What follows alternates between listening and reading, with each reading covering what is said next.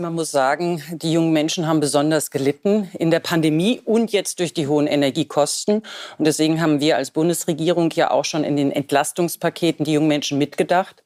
Die jungen Menschen mitgedacht. So beschreibt es Bundesbildungsministerin Bettina Stark-Watzinger im ARD Morgenmagazin. Doch von der im Dezember beschlossenen Energiepauschale ist bei den Studierenden bis jetzt noch nichts angekommen. Nun soll es im März endlich losgehen, doch viele Studis fühlen sich bei der Verteilung von Soforthilfen benachteiligt. Was läuft also schief bei der Energiepreispauschale für Studierende? Das fragen wir uns heute. Mein Name ist Marianta. Moin.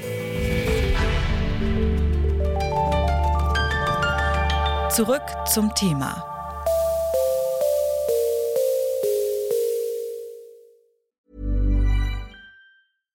Bitte widmet eure Aufmerksamkeit unserem Werbepartner.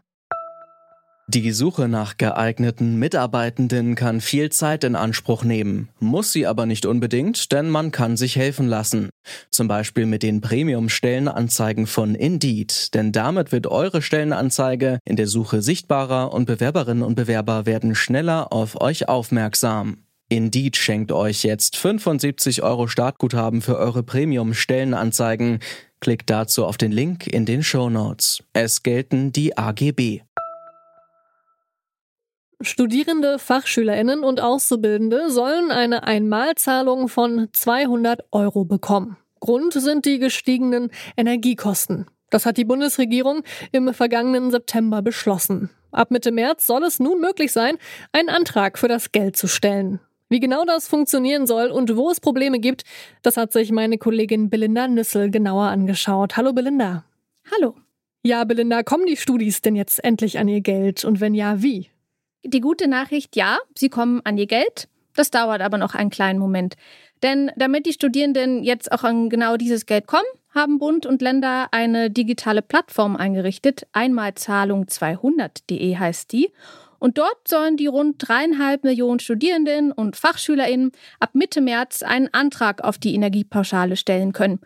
Soweit das Ganze in der Theorie. Ab dem 15. März soll es soweit sein und soweit die Theorie, du sagst es. Ähm, wie soll das denn in der Praxis funktionieren? Gib uns da doch mal einen Einblick. Gern. Also eigentlich soll das in der Praxis ganz einfach sein.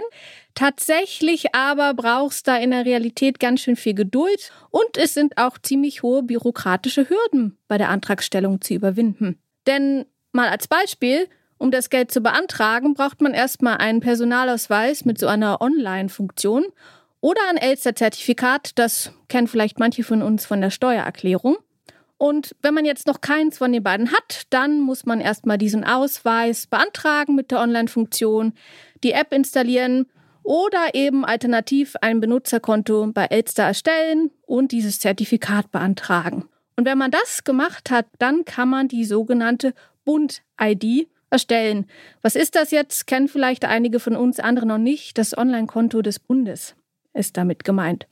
Und wenn man diese Bund-ID dann hat, dann wird noch eines, Zuletzt ein persönlicher Zugangscode. Das klingt nach sehr vielen Konten und einigen Codes, die man dafür braucht. Und vor allem klingt es reichlich kompliziert. Woran liegt es denn eigentlich, dass das erstmal so lange gedauert hat? Weil im September wurde es beschlossen und jetzt soll es erst so langsam losgehen. Da ist schon einiges an Zeit vergangen, ne?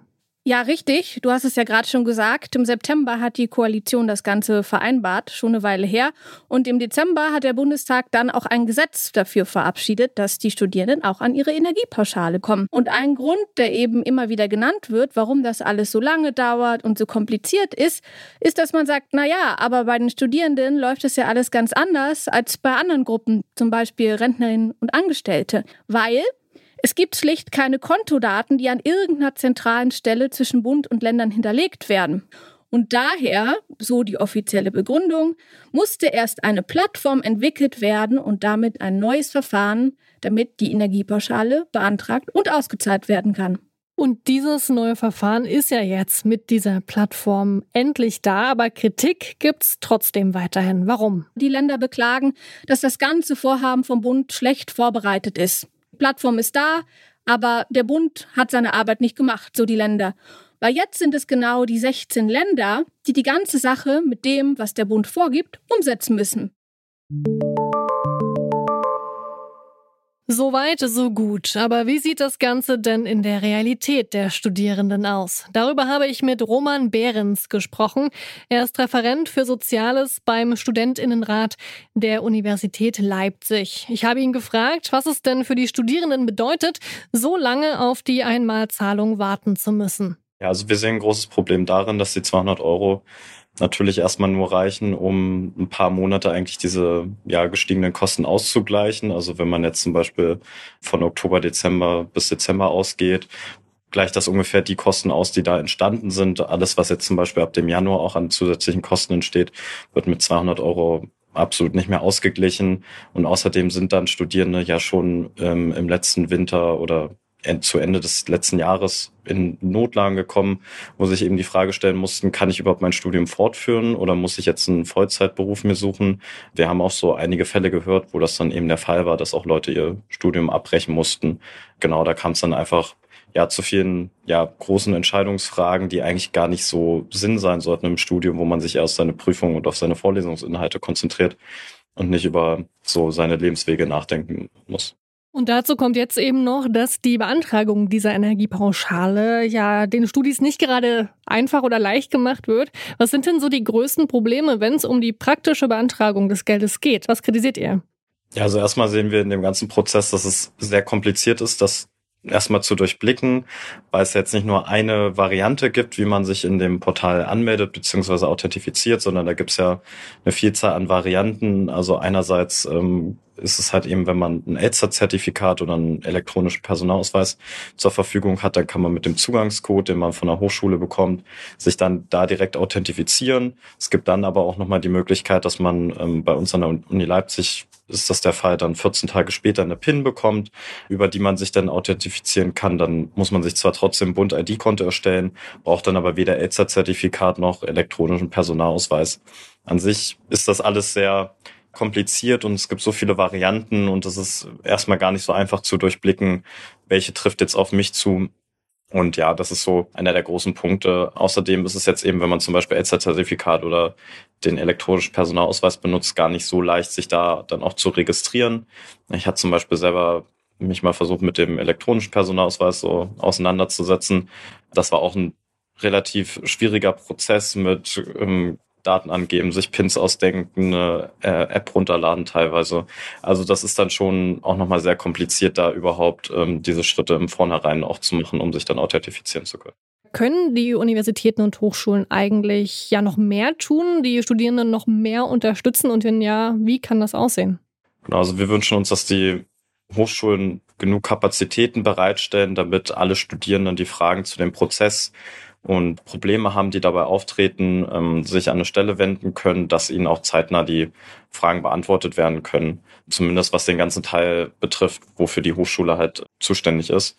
Man hat ja auch nur bis 30. September Zeit, das alles zu beantragen. Das ist zwar, hm, das sind zwar einige Monate, trotzdem wollen wir natürlich, dass jeder so schnell wie möglich auch dann sein Geld beantragen kann.